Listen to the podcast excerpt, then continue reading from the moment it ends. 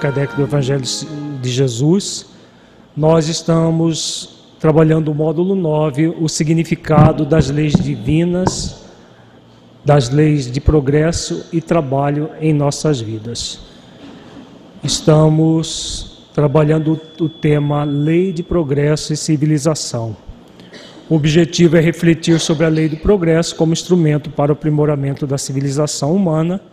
No nosso no encontro anterior, nós estudamos sobre o egoísmo e orgulho como duas chagas da sociedade humana que obstaculiza o, o progresso, obstaculiza toda a vivência da fraternidade entre os povos. No nosso encontro de hoje, nós continuaremos a estudar sobre o egoísmo, algumas outras questões que Allan Kardec coloca em O Livro dos Espíritos. Feche os olhos, entre em contato com você mesmo em essência, buscando sentir-se um espírito imortal, filho de Deus, aprendiz da vida capaz de trabalhar pelo seu progresso intelecto moral, desenvolvendo o senso moral. A partir do discernimento, para se libertar das viciações egóicas, especialmente do orgulho e do egoísmo que são geradores de todas as demais viciações egóicas. Como é para você pensar em sua evolução, tendo o mérito de trabalhar pelo seu aperfeiçoamento?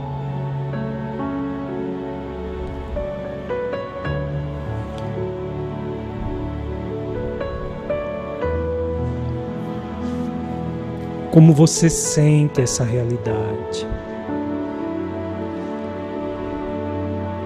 Deixe os seus pensamentos e sentimentos fluírem, evitando qualquer mascaramento num processo de auto-engano. Seja verdadeiro, verdadeira com você, analisando-se com autenticidade.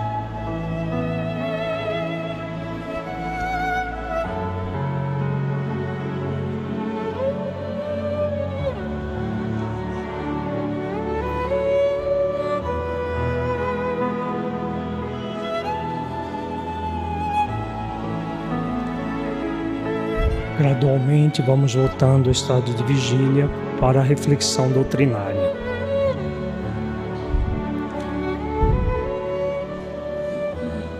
Nós vamos começar as reflexões com a questão 917 de O Livro dos Espíritos.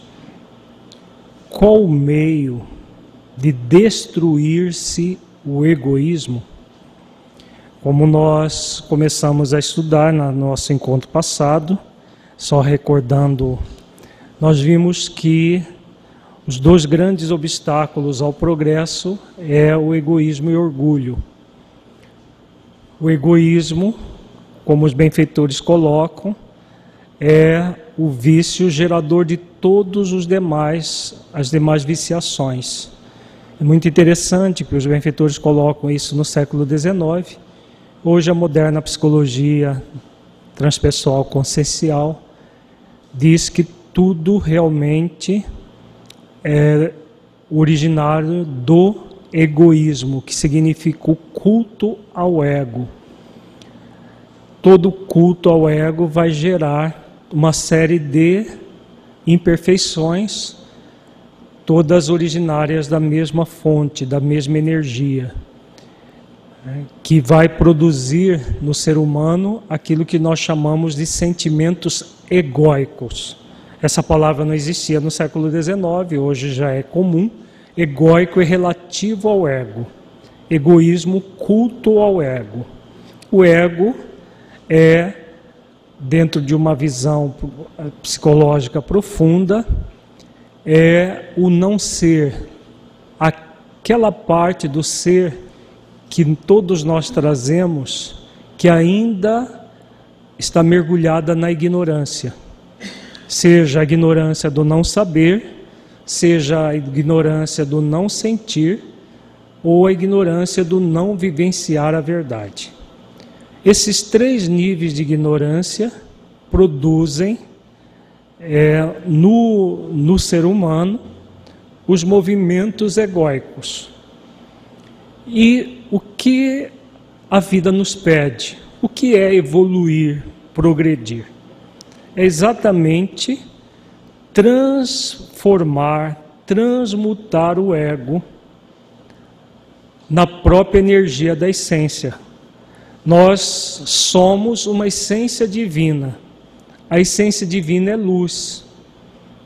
Mas ainda não é uma luz completamente manifesta. É uma luz em desenvolvimento. O grande objetivo da existência é exatamente nós a partir da luz essencial, nós projetarmos essa luz no ego para transcender o ego, para iluminar o ego. No século XIX ainda havia essa ideia de que se destrói sentimentos egóicos, como o egoísmo, como o orgulho. Na questão 917 fica claro a Pergunta de Kardec: qual é o meio de destruir seu egoísmo? É preciso nos remeter à época que todo o conhecimento psicológico ainda não havia sido desenvolvido. Hoje nós não diríamos destruir seu egoísmo, diríamos simplesmente iluminar o egoísmo. Por quê? Egoísmo é simplesmente ausência do altruísmo ausência de caridade, ausência de fraternidade. A partir do momento que essa ausência é substituída pela presença da virtude, a virtude não destrói o vício, ela transforma o vício.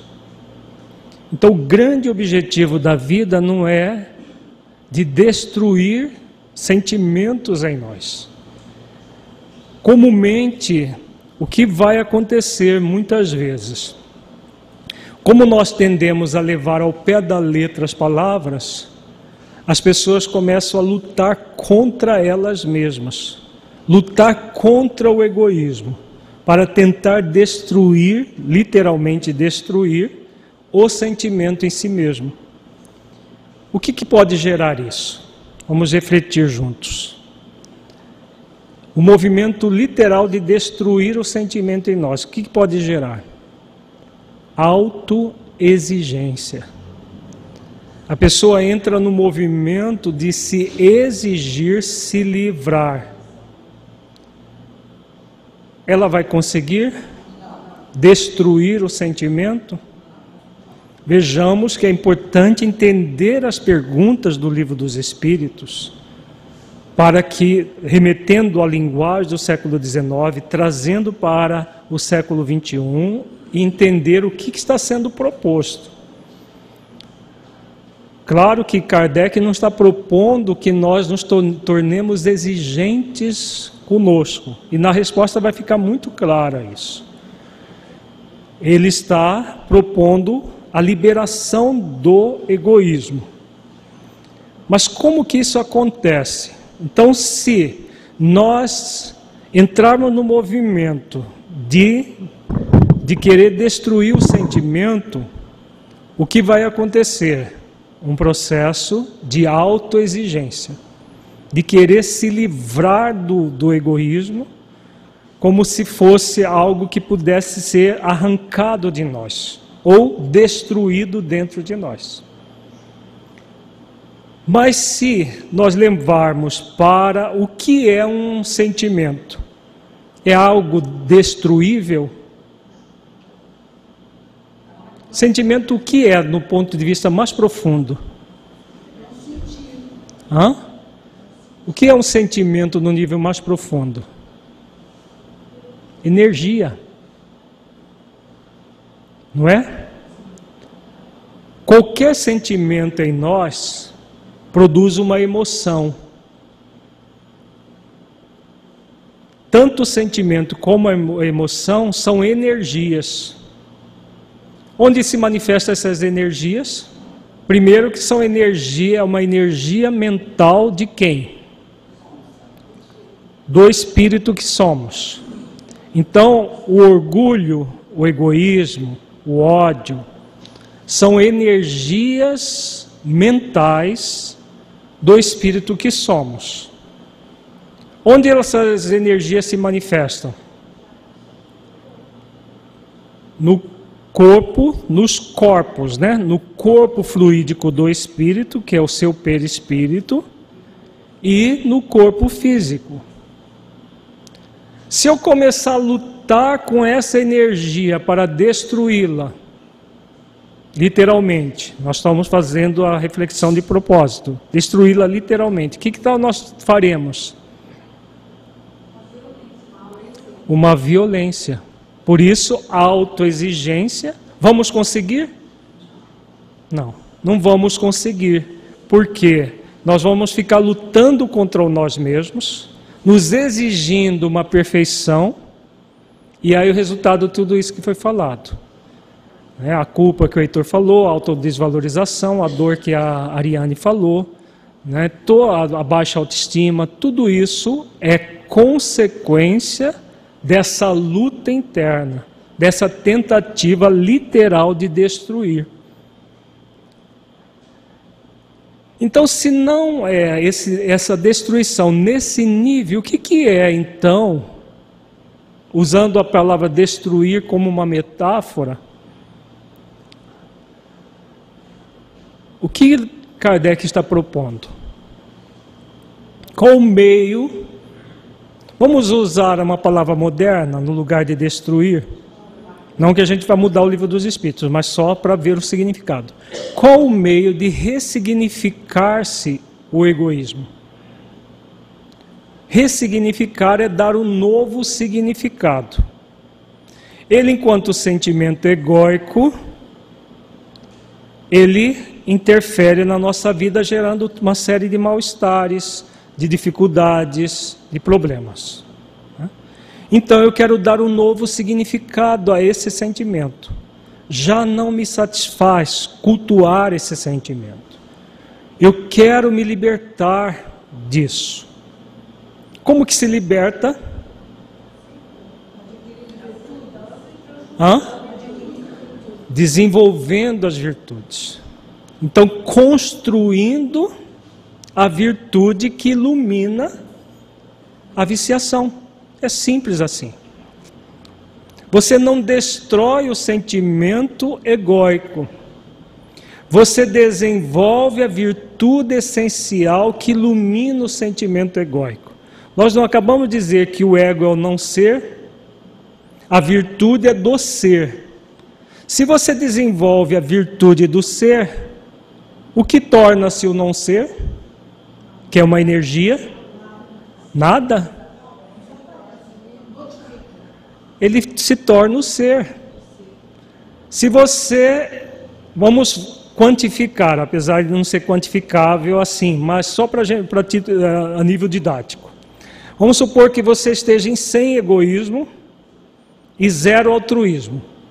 Altruísmo é o culto ao alter, a eu e o outro, e não eu e não o outro do egoísmo. Então, no nível a, virtude que transmuta o egoísmo é o altruísmo, que envolve caridade, fraternidade, é uma virtude composta. Então vamos supor que a pessoa esteja em 100 de egoísmo e zero de altruísmo. E ela quer ser uma pessoa melhor. E começa não a destruir o egoísmo, mas desenvolver, construindo o altruísmo nela. Vamos supor que ela construiu 10, nível 10 de altruísmo. O que, que aconteceu com o egoísmo? Ele baixa de 100 para 90. Quanto mais ela desenvolve altruísmo, o egoísmo vai até que fique 100 de altruísmo e zero de egoísmo. Então não se destrói, literalmente falando, o egoísmo. Desenvolve-se a virtude que ilumina a anterior. Todo o processo no ser humano de desenvolvimento de virtudes é de construção, nunca de destruição. Por isso que não é cabível a autoexigência, porque na autoexigência você, em algum nível, está no movimento destrutivo de você mesmo. Quando nós tomamos consciência disso, você vai exercitar uma série de virtudes para desenvolver outras. Uma das virtudes fundamentais, aliás, são quatro virtudes fundamentais no desenvolvimento das demais virtudes, é o esforço continuado, a paciência, a perseverança e a disciplina. Todos os dias fazer esforços para construir um pouquinho mais a virtude que transmuta aquela viciação que queremos nos libertar. Então você vai construindo dentro de você. Né? Então é a forma de se do egoísmo desaparecer, porque energeticamente ele vai desaparecendo à medida que você vai tomando consciência enquanto espírito imortal que o seu caminho que vai fazer com que você progrida, evolua, é o caminho de conectar-se com as leis divinas, desenvolvendo as virtudes. Na, a essência é divina, então ela é, ela é pura, e que a tentativa de destruir o ego estaria também afetando essa essência. Não é bem assim, por quê? Nós somos uma essência divina, sim, isso é verdade, mas não uma essência já totalmente manifestada. O que é uma essência manifestada? É o espírito que já se purificou. Então a essência, ela traz a pureza intrínseca. Porque todos nós somos perfectíveis, mas ainda imperfeitos. Perfectível aquele que vai se tornar perfeito, mas ainda é imperfeito. E as imperfeições vêm exatamente do ego. O ego é a ignorância que vem desde o primarismo animal, quando nós passamos pelo reino animal, como nos ensina a questão 607 do Livro dos Espíritos, nós já passamos pelos três reinos da natureza antes de chegar no reino nominal que nós estamos. Passamos pelo mineral, pelo vegetal, pelo animal e agora estamos no hominal.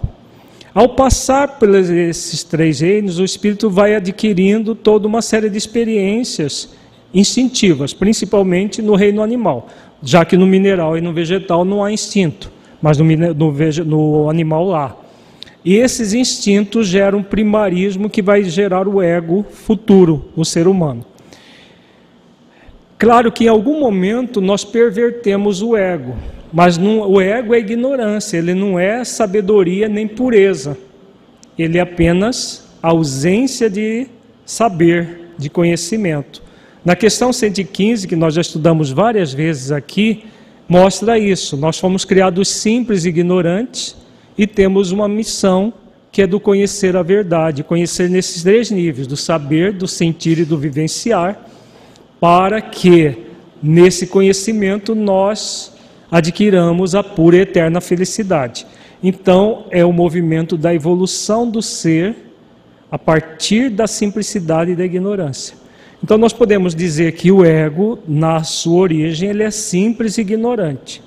E cabe ao, ao espírito como um todo, que é dotado de ser essencial e ego, dele gradualmente superar essa ignorância, né, que não necessariamente precisa passar pelo mal, mas pela ignorância para ser iluminado. E em algum momento nós pervertemos o ego e aí criamos o egoísmo, o orgulho, por um processo de escolher seguir pelo caminho do mal. Isso é verdade. Mas não há uma, é, uma pureza intrínseca no ego. Há uma pureza intrínseca na essência, mas uma pureza ainda a ser desenvolvida, trabalhada dentro de nós. Se a gente parar, ficar lutando contra o ego, nós o fortalecemos. Nós fortalecemos as energias egóicas. Se nós pararmos de lutar, nós enfraquecemos o ego. Essa é uma visão de que o ego é uma persona, é algo à parte. Na verdade, nós temos energias egóicas em nós, e essas energias egóicas são, quando você se identifica com elas, elas são reforçadas. Então não é possível superar um sentimento egóico com outro sentimento egóico.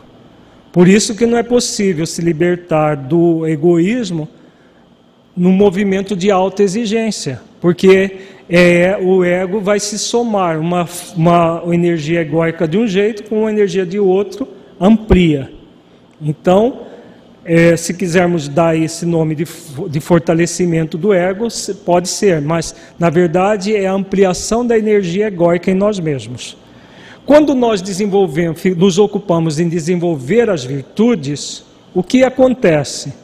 Em vez de nós é, fortalecermos a energia egóica, nós fortalecemos as energias da essência.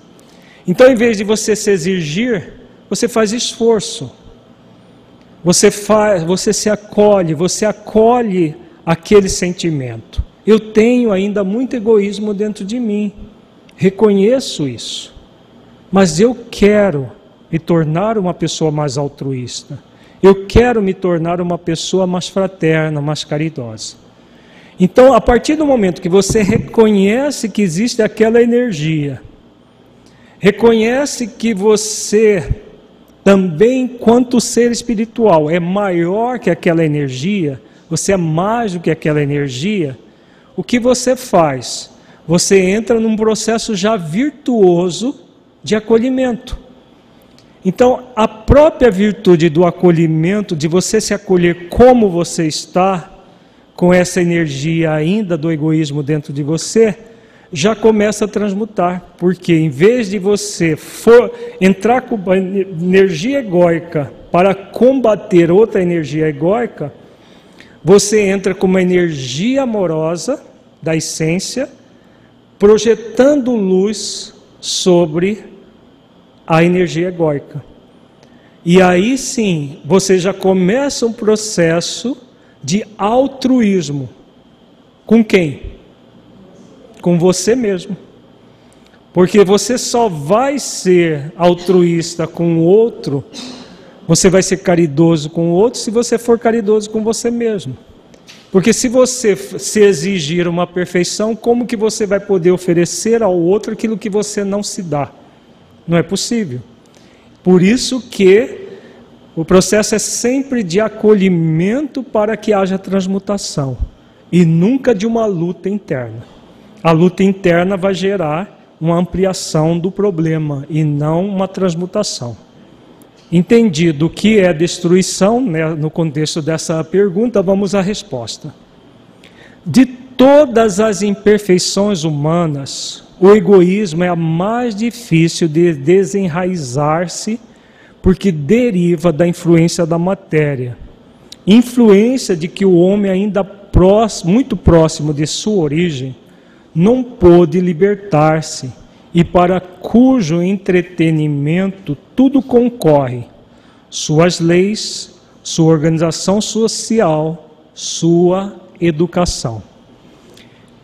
Então vamos por parte nessa, nessa parte da resposta que é bem longa.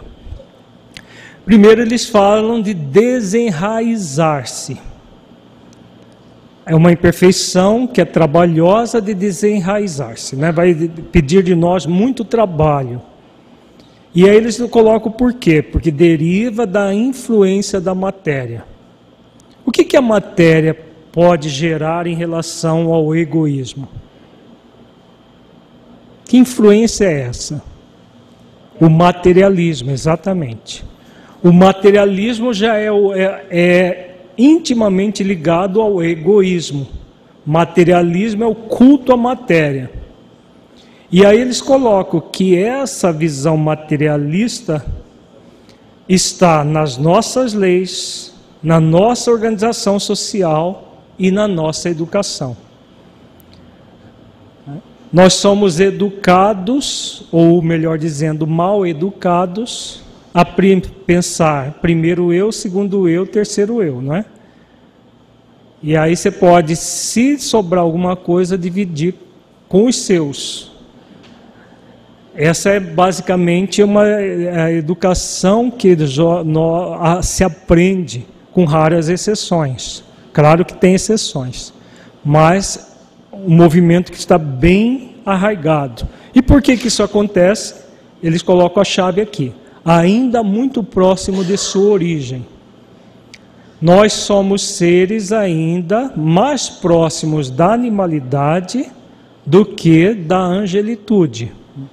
Nem da, da, da, da até da, estágio de espírito superior ainda estamos bastante distante enquanto humanidade terrestre inteira. Né? O egoísmo se enfraquecerá à proporção que a vida moral for predominante sobre a vida material. E, sobretudo, com a compreensão que o Espiritismo vos faculta do vosso estado futuro, real e não desfigurado por ficções alegóricas. Quando bem compreendido, se houver identificado com os costumes e as crenças, o Espiritismo transformará os hábitos, os usos, as relações sociais. O egoísmo assenta na importância da personalidade. Então vamos refletir aqui, tem várias questões, vários pontos a serem refletidos. Primeiro, o enfraquecimento do egoísmo. Como que acontece o enfraquecimento?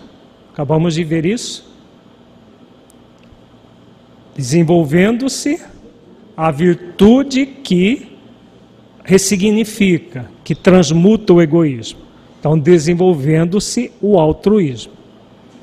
Como que isso se dá? Quando a vida moral é predominante sobre a vida material. Então, como que a vida moral vai ser predominante sobre a vida material? Quando é que isso acontece? Quando nós é, compreendemos as leis divinas, investigamos e compreendemos as leis, e aí que mais? E vivenciamos as leis. E como que isso acontece no nosso dia a dia? desenvolvendo as virtudes, e aí nós passamos, quando os benfeitores falam que é o Espiritismo que vai fazer isso, por que, que é o Espiritismo? Compreensão das leis para nos colocar no nosso devido lugar. Qual é o nosso lugar? Hã? De espíritos imortais de filhos de Deus e aprendizes da vida.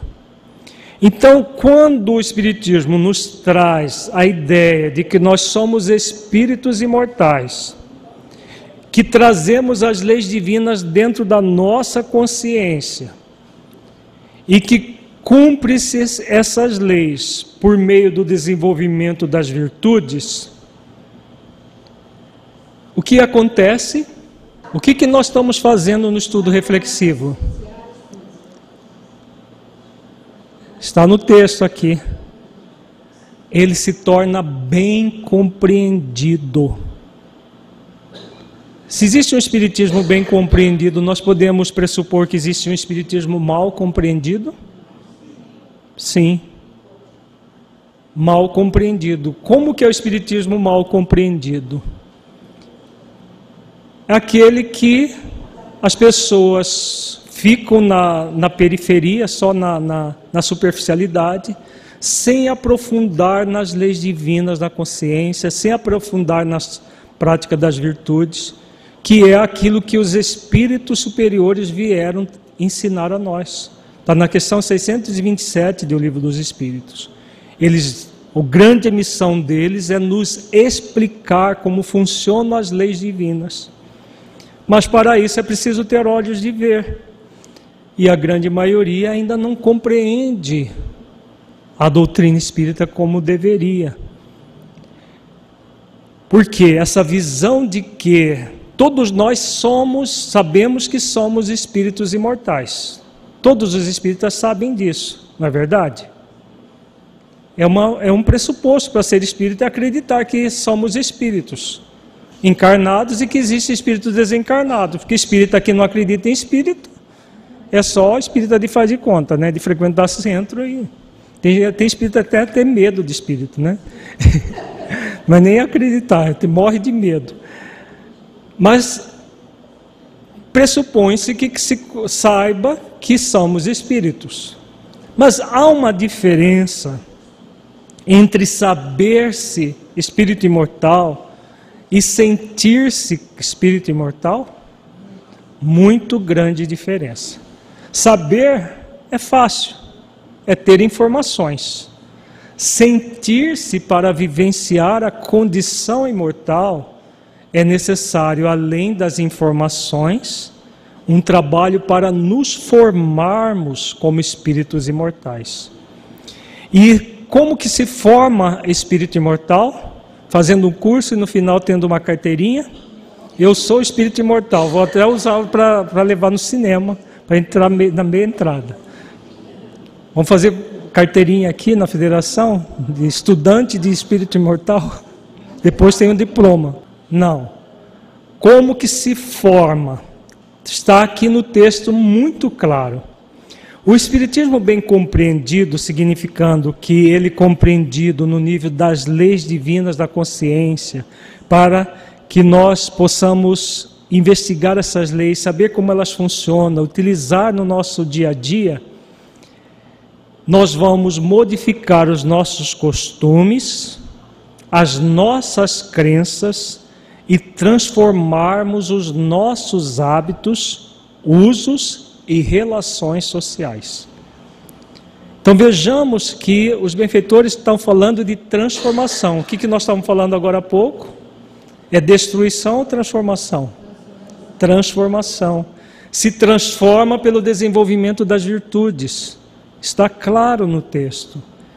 Então, a pessoa vai vivendo como espírito imortal, porque ela sabe, sente-se espírito imortal quando ela faz esse trabalho de bem compreender os postulados da doutrina espírita, ela vai modificar os seus costumes, as suas crenças, os seus hábitos, os seus usos e as relações sociais. Ela vai criando um hábito de ser espírito imortal, não apenas de saber-se espírito imortal, que é muito diferente. E aí o que, que acontece? A última frase, o que, que eles estão querendo dizer? O egoísmo assenta na importância da personalidade. Que, que eles estão querendo dizer? Por que, que o egoísmo está intimamente ligado com o orgulho? Porque quanto mais importante a pessoa se acha, né, mais ela tende ao egoísmo. Então, estão intimamente ligados. Agora, se nós vermos a persona apenas como uma roupa que o espírito usa, que ele já teve várias personas, está tendo mais uma e terá muitas outras, faz sentido o orgulho? Faz sentido o egoísmo? Não. Então, ao modificar a transformar os hábitos, os usos, as relações sociais, os costumes, as crenças, pela compreensão das leis divinas, o que, que vai acontecer? Nós vamos cada vez mais dar pouca importância à persona, que é a persona que nós nos ocupamos agora, para viver o quê? a nossa imortalidade, a nossa condição de espíritos imortais, momentaneamente no corpo. E como estamos momentaneamente no corpo, hoje nós podemos ter, daqui a pouco nós podemos deixar de ter. Hoje estamos, podemos ocupar uma posição de relevo social. Amanhã poderemos estar numa posição mais ínfima socialmente. Então, essa é a realidade do espírito imortal em evolução, que uma hora está numa posição social, outra hora está em outra. Não é que a doutrina espírita nos ensina e nos demonstra de forma bem patente?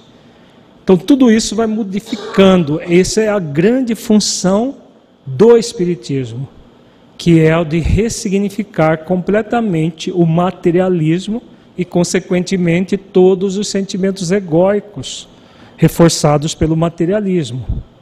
Ora, o Espiritismo, bem compreendido, repito, mostra as coisas de tão alto que o sentimento da personalidade desaparece, de certo modo, diante da imensidade. Destruindo essa importância, ou pelo menos reduzindo-a às suas legítimas proporções, ele necessariamente combate o egoísmo. Então vamos refletir ainda mais. Novamente, o, o benfeitor que, que escreveu essa resposta, ele fala: o Espiritismo bem compreendido, repito, porque existe um Espiritismo mal compreendido. Existia na época de Kardec já o Espiritismo mal compreendido, continua existindo hoje, continua. Né? Infelizmente, depois de mais de 150 anos, continua o Espiritismo mal compreendido. As pessoas querem compreender a sabor das suas paixões e não de acordo com as leis divinas da consciência, que é o grande norteador do espírito imortal. Então, a partir do momento que nós compreendemos bem, trabalhamos para compreender bem, o sentimento da personalidade desaparece. Porque nós vemos a nossa real, é, o nosso real estado. Nós estamos de passagem neste mundo, tudo é transitório. E cultuar a persona não faz sentido algum. Nós somos convidados a cultivar o que? Cultuar a persona significa o quê? Estar no movimento do ego.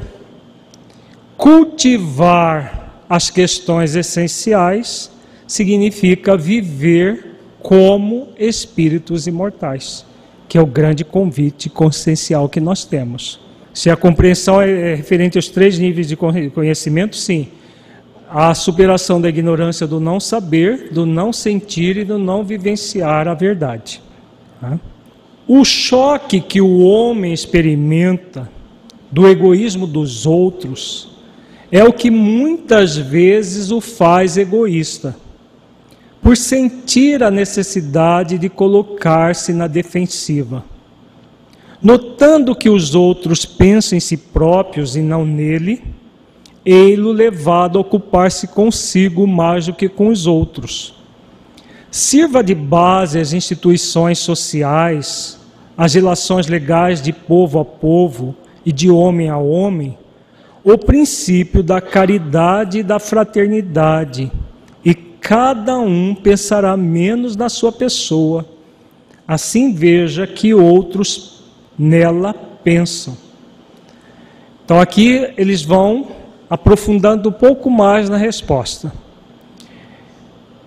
O, o, egoísmo ele vem de um choque que é cultural. Por causa de todas essas questões, dos hábitos arraigados materialistas, o que, que comumente acontece? As pessoas pensam em si primeiro, nos seus e quase sempre nada nos outros. Né? E aí, se um faz, o outro quer fazer igual, e aí fica um processo que socialmente vai gerando uma sociedade profundamente egoísta. Nós vemos isso do ponto de vista pessoal e coletivo. Desde um, um, uma pessoa, um grupo familiar, até países querem, é, de forma profundamente egoísta, o melhor os seus cidadãos em detrimento dos outros. Não é assim que funciona a sociedade terrestre? é uma sociedade ainda centrada no egoísmo, tanto no nível individual quanto no nível coletivo. E aí o que, que eles apontam? Eles apontam duas virtudes como necessárias à libertação desse processo é, egoísta, egocêntrico: a caridade e a fraternidade. Por que caridade? O que é caridade? A comida para pobre? Esmola na rua? Hã? Que é caridade? Benevolência para com todos, indulgência para com as imperfeições alheias, perdão das ofensas. Está lá no livro dos Espíritos. Então, caridade é algo profundamente espiritual. Fazendo um paralelo com o que nós acabamos de ver no, no slide anterior, do dos hábitos, da reformulação, da, da, da transformação de hábitos, de crenças. Quando nós entramos no movimento de benevolência, o que significa esse sentimento? O que é benevolência? Podemos dizer que é uma ação de produzir o bem e os benfeitores falam benevolência para com todos. Por que todos? Começa conosco. Agir egoisticamente é um ato de benevolência? Querer o melhor para mim em detrimento dos outros é benevolência? Não. Mudar um hábito arraigado, um hábito em que eu não me vejo, não me sinto como espírito imortal. Eu mudar esse hábito, mudar as crenças que eu trago, é um movimento benevolente? Bastante benevolente. Então eu estou produzindo um bem profundo em mim. Se eu produzo um bem profundo em mim, esse bem fica só comigo? É possível? Não. Não é possível, porque quando eu me preencho do bem, naturalmente eu quero multiplicar, eu quero compartilhar esse bem. Por isso que os benfeitores são muito sábios quando eles benevolência para com todos, começando de você mesmo, mudando seus hábitos, fazendo esforços. Porque o que, que todo mundo quer? Independente de qualquer coisa. Ser feliz, todos nós queremos ser felizes. O egoísta também quer ser feliz, só que ele quer ser feliz de que forma? Retendo coisas, retendo pessoas. E aí o que, que acontece? Quanto mais ele retém, mais infeliz ele é, porque ele fica com medo de perder tudo aquilo que ele já reteve, e aí cria um círculo vicioso. Quando ele desenvolve a caridade, que começa na benevolência para com todos, a ação com ele para que ele se modifique diante da vida, modifique os seus padrões de crenças, de costumes, de usos, e, consequentemente, a mudança disso muda padrões sociais, o que vai acontecer? A indulgência e o perdão é praticamente consequência da benevolência. E o que, que vai brotar a partir da caridade que começa na benevolência com Ele mesmo? A fraternidade. O que, que é fraternidade? Fraternidade é você ver o outro como seu irmão. Fraterno, né? Fraternidade. O frater, frater é irmão em latim. Então é a atitude de ver o outro como seu irmão. Está intimamente ligado ao altruísmo. Então a fraternidade é uma consequência da caridade. A pessoa que age de forma benevolente, mudando seus gradualmente, sem violência, sem querer destruir nada dentro dela, mas transmutando as energias e direcionando adequadamente as suas energias, o que vai acontecer? Naturalmente ela se torna mais fraterna. Uma das coisas que a gente vê muito no movimento espírita é a reclamação de que nós não somos fraternos. Não, falta fraternidade, falta fraternidade. E as pessoas tendem a querer se obrigar a serem fraternos. É possível a gente se obrigar a desenvolver uma virtude? Não. A obrigação é um movimento de exigência, aquilo que nós estávamos falando agora há pouco. É necessário esforço e não um processo de obrigação. A pessoa que se esforça, ela está consciente de que esse é o caminho. E como ela está consciente que esse é o caminho, ela se esforça gradualmente para construir a virtude dentro dela. E aí os laços fraternos vão sendo ampliados. Num primeiro momento, o egoísta, é, é, é, primeiro o egoísta cuida só dele. Melhorando um pouquinho, o egoísta faz o quê? Dele e dos deles, eu e os meus. Melhorando um pouquinho, o que, que o egoísta faz? Se tornando mais caridoso e fraterno, diminuindo o egoísmo dentro daquilo que nós estávamos falando, ampliando o altruísmo, de, no, de, de zero para dez, ele já vai começando a ampliar para a sua família maior. E daí, para abranger a sociedade, vai toda uma construção, que é por consciência de si que se dá, e não de uma forma obrigatória. Tenho que ser fraterno. Já bloqueou o processo. A vida me convida a ser fraterno comigo para ser fraterno com o outro. A ser caridoso comigo para ser caridoso com o outro. A ser benevolente comigo para ser benevolente com o outro.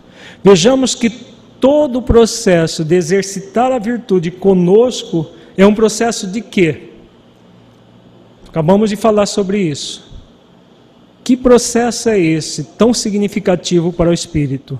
Todo o processo de exercitar virtudes. É um processo de criar o hábito imortal, o hábito de ser um espírito imortal. Não apenas saber-se espírito imortal, mas ser um espírito imortal sentindo-se e vivenciando-se espírito imortal. Esse é o hábito de desenvolver virtudes que começa conosco. Ao, à medida que nós vamos exercitando conosco, nós vamos nos libertando do dos sentimentos egóicos, transmutando essas energias. Libertação é transmutação da energia pelo uso da lei de liberdade. E aí nós vamos construindo uma nova pessoa uma pessoa mais fraterna, mais caridosa, mais humana. Influenciando as pessoas que estão à nossa volta, sim, porque é o exemplo que realmente transmuta, transforma a, a sociedade. Não é dando lição de moral ou falando que tem que ser assim ou tem que ser assado, mas trabalhando conosco. E aí nós auxiliamos os outros a fazerem. Se o egoísmo gera a defensiva, essa visão caridosa e fraterna vai gerar abertura nos outros que também vão querer agir da, da mesma forma. Porque a pessoa caridosa e fraterna, o que, que ela se torna? Hã? Feliz, de bem com a vida. É aquela pessoa jovial, feliz de bem com a vida. Quem é que não quer isso? Todo mundo quer isso.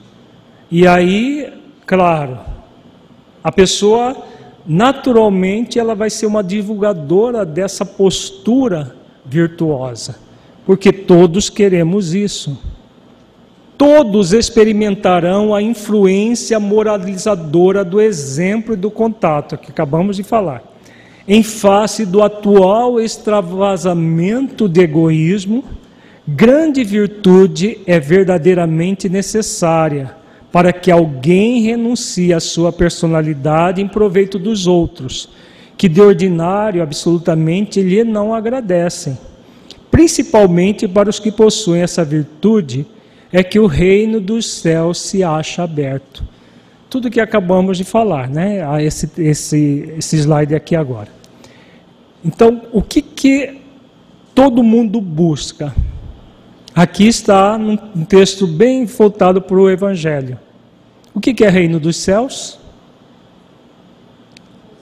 Numa linguagem não, evangelho, não, não do Evangelho de Jesus, mas do livro dos Espíritos. Como resultado, o que, que é? A felicidade. A pura eterna felicidade é o reino dos céus nesse contexto que está aqui. E como que se é, desenvolve o reino dos céus? Praticando as leis por meio do, do exercício das virtudes.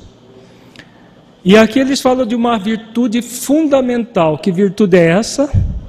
Uma virtude imprescindível. Eles já falaram de duas virtudes anteriormente: fraternidade e caridade. Agora estão falando da renúncia. Exatamente, usar o verbo renuncie.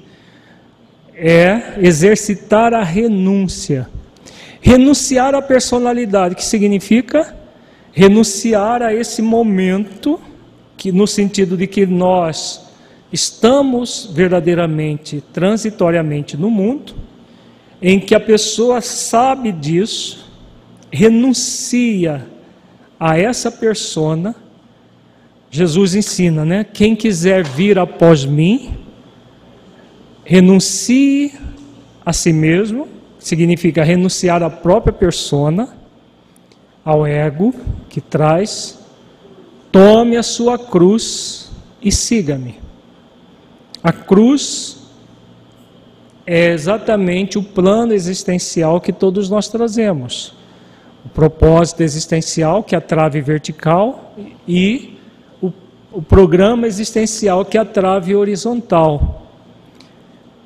Quando nós temos plena consciência disso, de que existe um plano existencial para cada ser humano na Terra, e que todos estamos na mesma condição. O que, que nós estamos, que vai ser natural em nós? Exatamente a renúncia à personalidade, em proveito dos outros. Agora, é, do ponto de vista essencial, apenas em proveito dos outros? Não. Porque, na verdade, dentro de uma visão altruísta, já não egoísta, a pessoa que está nesse exercício virtuoso se torna uma pessoa muito melhor. Claro que ela renuncia para trabalhar por uma coletividade.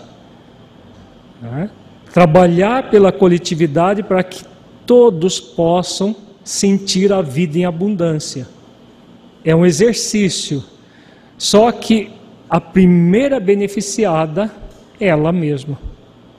Ao beneficiar-se, ela beneficia os outros pela influência moralizadora do exemplo e do contato, Tra trabalhando pela é, pelo desenvolvimento do reino dos céus dentro dela e fora dela, no sentido de tornar a sociedade uma sociedade melhor.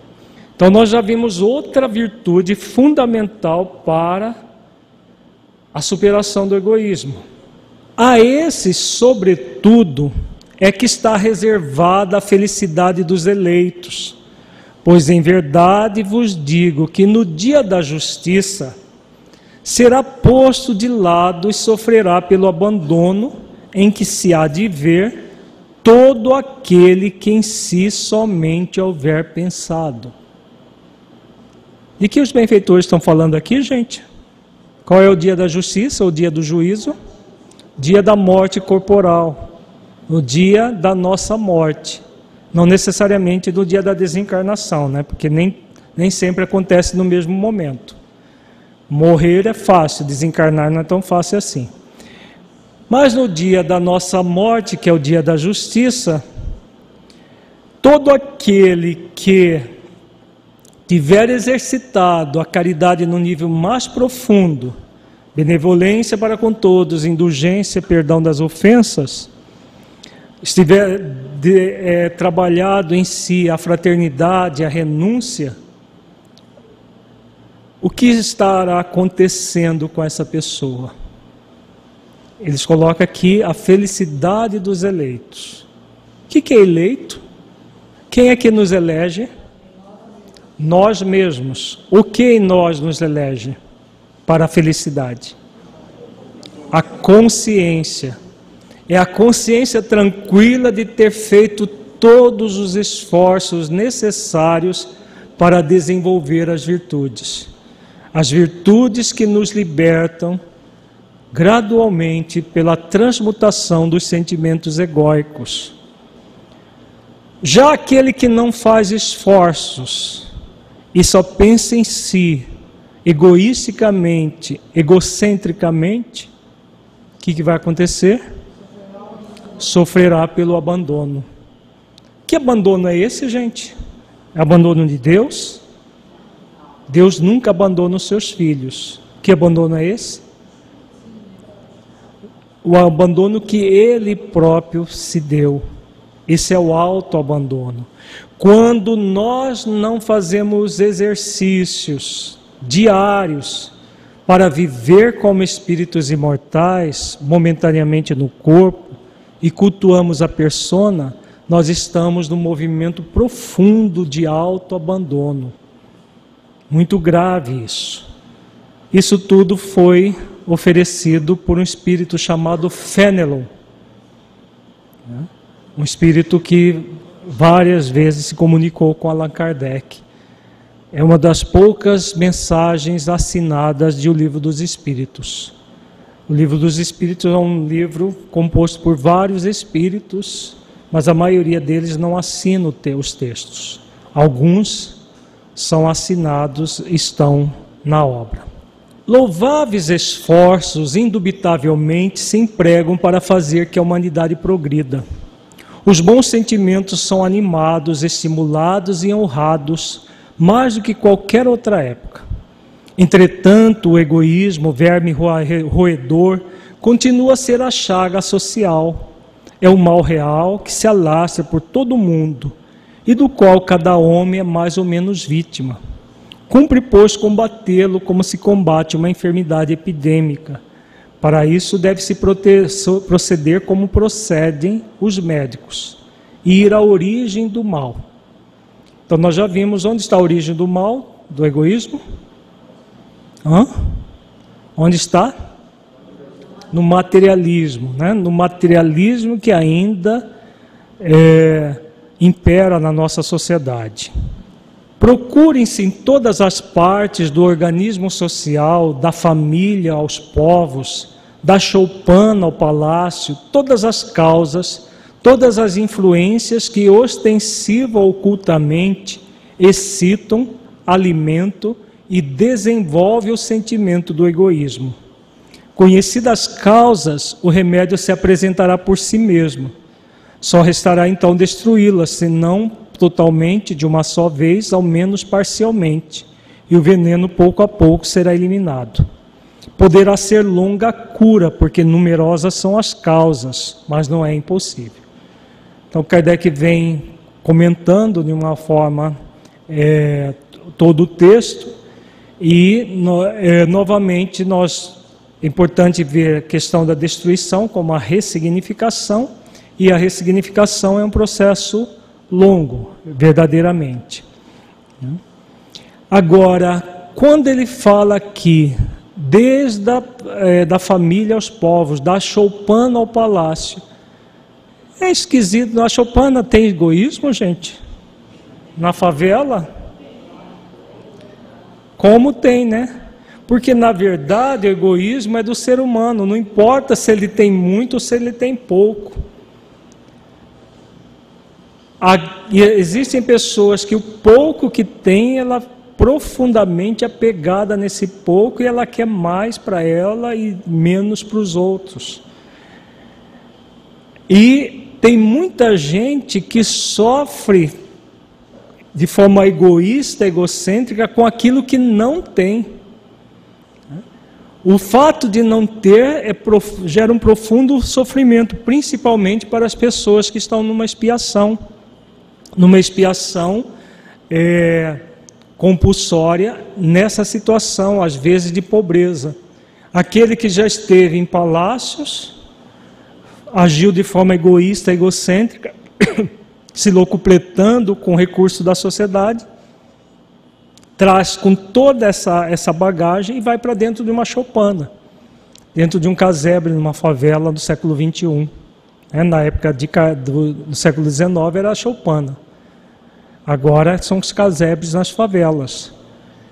E, claro, o sentimento não muda pelo fato da pessoa estar na choupana ou, ou no palácio. O que muda é o esforço que ela faz para se transformar. Contudo, ela só se obterá ela só se obterá se o mal for atacado em sua raiz, a cura do mal, né? Isto é, pela educação, não por essa educação que tende a fazer homens instruídos, mas pela, pela que tende a fazer homens de bem. A educação convenientemente entendida constitui a chave do progresso moral. Quando se conhecer a arte de manejar os caracteres, como se conhece a de manejar as inteligências, conseguir-se-á corrigi-los, do mesmo modo que se aprumam plantas novas. Essa arte, porém, exige muito tato, muita experiência e profunda observação. Muito significativa a fala de Kardec. Quando nós estávamos falando agora há pouco de uma, do Espiritismo bem compreendido, o que, que o Espiritismo bem compreendido faz? Ele gera instrução ou gera a educação do ser? A educação do ser. Vejamos que instruir é informar-se. O Espírito de Verdade recomendou apenas a instrução? Espíritas, amai-vos, este é o primeiro ensinamento. Instruí-vos, este é o segundo.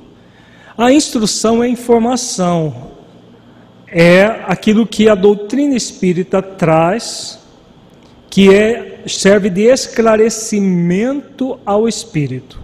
Ele se esclarece sobre aquilo que é necessário para ele. Como que a educação se faz? E consequente formação e não apenas a informação? Qual é o elemento que vai gerar a educação e não a instrução apenas? O amor. Exatamente. Por que o amor? É o amor, o alto amor, que vai fazer com que o espírito se esforce para se sentir espírito imortal, para vivenciar como, a vida como espírito imortal, para que ele mude os caracteres, para que ele mude as suas crenças, os seus valores. Somente o exercício profundo de alto amor, que aí ele fala a educação convenientemente entendida constitui a chave do progresso moral. Então a pessoa, pelo amor, ela se transforma num ser melhor, mudando tudo aqueles é, padrões que nós vimos agora há pouco na resposta de Fénelon. O trabalho interior de autotransformação. É grave erro pensar-se que para exercê-la com proveito baste o conhecimento da ciência quem acompanhar assim o filho do rico como o do pobre, desde o instante do nascimento, observar todas as influências perniciosas que sobre eles atuam, em consequência da fraqueza, da incúria e da ignorância dos que os dirigem, observando igualmente com quanta frequência falham os meios empregados para moralizá-los, não poderá espantar-se de encontrar pelo mundo tantas esquisitices. Então vejamos que aqui a Kardec também fala que não basta a ciência, ciência aqui com C maiúsculo, podemos dizer que é a ciência humana, Mas temos ciência no sentido de conhecimento, não basta o conhecimento, é necessário ir além. Por isso que é o conhecimento com amor, a instrução com amor, para que haja mudança dos, dos caracteres e não um reforço da fraqueza, da incúria e da ignorância. Faça-se com o moral que se faz com a inteligência e ver-se-á que se há naturezas refratárias, muito maior do que se julga é o número das, das que apenas reclamam boa cultura para produzir bons frutos. Aqui ele faz uma referência à questão 872 que nós já estudamos, que fala sobre o livre-arbítrio. Então, existe muita gente propensa ao bem. O que, que é necessário para essas pessoas? O que, que é necessário? Um estímulo, a boa cultura. O que, é a boa cultura? O Espiritismo bem compreendido. O Espiritismo bem compreendido para que, ao entender como funcionam as coisas, a pessoa possa transformar-se a partir desse bom entendimento. E aí há uma mudança e produz os frutos. Há muita gente em ponto de mutação. Por isso que é fundamental nos nossos centros espíritas, cada vez mais nós refletirmos sobre as leis divinas, investigarmos as leis, como elas funcionam, para que as pessoas possam saber como funcionam as leis, senti-las no coração e poder vivenciá-las pela prática das virtudes que é o objetivo do método reflexivo consciencial desenvolvido aqui no projeto Espiritizar. Trabalhar isso vai gerar bons frutos, porque há muita gente já querendo se modificar. O homem deseja ser feliz e natural é o sentimento que dá origem a esse desejo. Por isso é que trabalha incessantemente para melhorar a sua posição na terra que pesquisa a causa de seus, seus mares para remediá-los. Então veja aquilo que nós já falamos várias vezes. Todo mundo quer ser feliz. Só que a maioria ainda pega um caminho torto para ser feliz e que vai gerar infelicidade, gera vazio existencial. Todos nós somos convidados a trabalhar esse sentimento natural em nós de forma realmente adequada pelo conhecimento das virtudes, pelo conhecimento das leis e o desenvolvimento das virtudes. Quando compreender bem que no egoísmo reside uma dessas causas a que gera o orgulho, a ambição, a cupidez, a inveja, o ódio, o ciúme, que a cada momento magoam, a que perturba todas as relações sociais, provoca as dissensões, aniquila a confiança, a que o obriga a se manter constantemente na defensiva contra o seu vizinho, enfim, a que do amigo faz inimigo, ele compreenderá também que esse vício é incompatível com a sua felicidade e podemos mesmo acrescentar com a sua própria segurança. Vejamos o quão atual é esse texto de Kardec. Porque se o egoísmo dá origem a todas as viciações, como nós já estudamos desde o encontro passado, dá origem orgulho, ambição, à cupidez, inveja, ao ódio, ciúme, todas as viciações outras. Quanto mais a pessoa cultua esse sentimento, mais ela tem elementos que vão gerar infelicidade para ela. E só vai ser feliz quando ela se propuser a gradualmente se libertar desses sentimentos, desenvolvendo as virtudes que vimos no texto de Fénelon. E aí Kardec coloca que não é só a felicidade, mas a sua própria segurança. Hoje, o que, que as pessoas fazem no nosso país?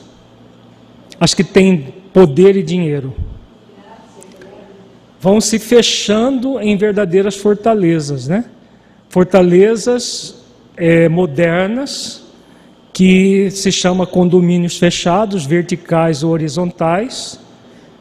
E o que está acontecendo com aqueles que são privados de tudo? Eles vão e estão adentrando as fortalezas do mesmo jeito. Então a própria segurança, só vamos ter um planeta seguro, não é hora que eh, tivermos polícia de toda armada, com todos, de todas as maneiras, para lutar contra as pessoas. Quando toda a sociedade estiver liberta do egoísmo, aí nós vamos ter uma sociedade inteiramente segura. E quanto mais haja sofrido por efeito desse vício, mais sentirá necessidade de combatê-lo, como se combate a peste, os animais nocivos e todos os outros flagelos. O seu próprio interesse a isso induzirá. Aqui é a questão 784.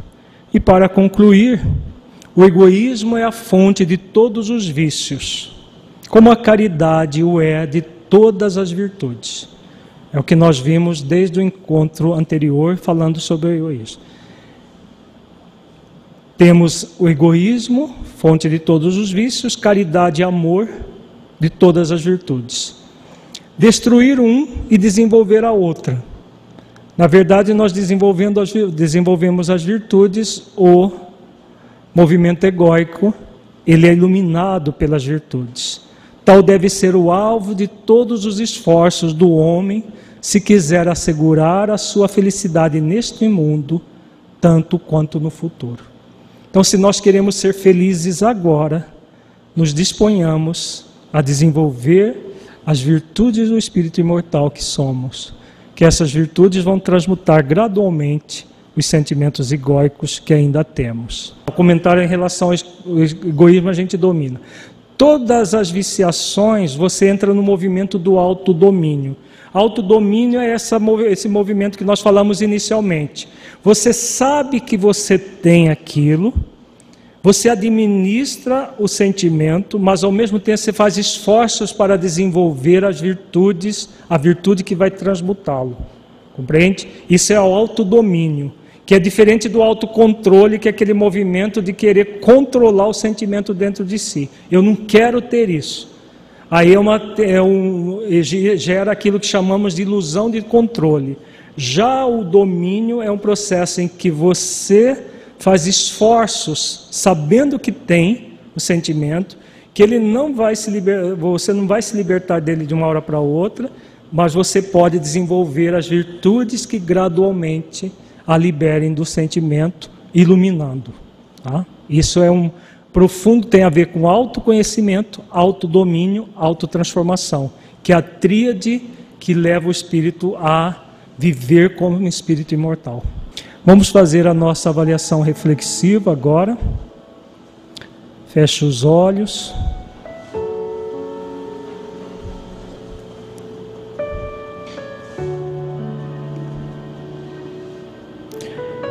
Entre em contato com você mesmo, essência buscando sentir o conteúdo estudado neste encontro.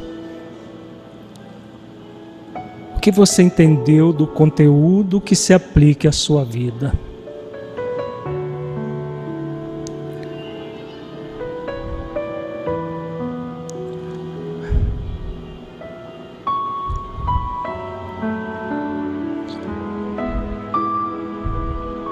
Você conseguiu compreender que o grande compromisso consciencial que você traz dentro de si é o de desenvolver as virtudes que transmutam os sentimentos egóicos. No caso do egoísmo, a caridade, a fraternidade, a renúncia que são exercícios de amor profundo dentro de si, e que o seu progresso é resultado desse esforço.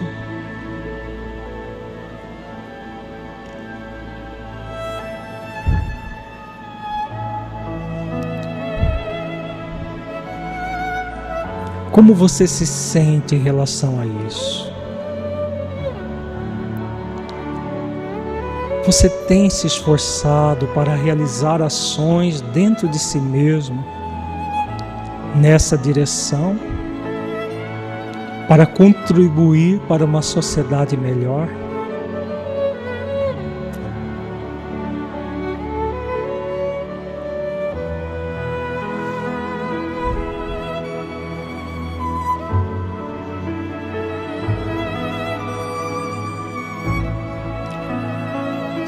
Sinta-se agora um espírito imortal que traz em si mesmo a determinação divina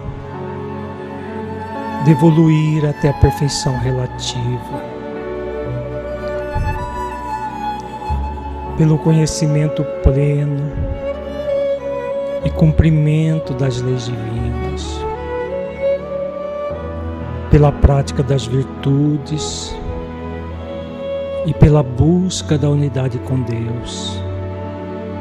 Mergulhe profundamente nessa verdade espiritual. Sinta, veja-se cumprindo as leis divinas, desenvolvendo todas as virtudes essenciais da vida ao longo do tempo, sentindo plenamente o objetivo pelo qual você está reencarnado. Dádiva para que você conquiste a perfeição gradualmente.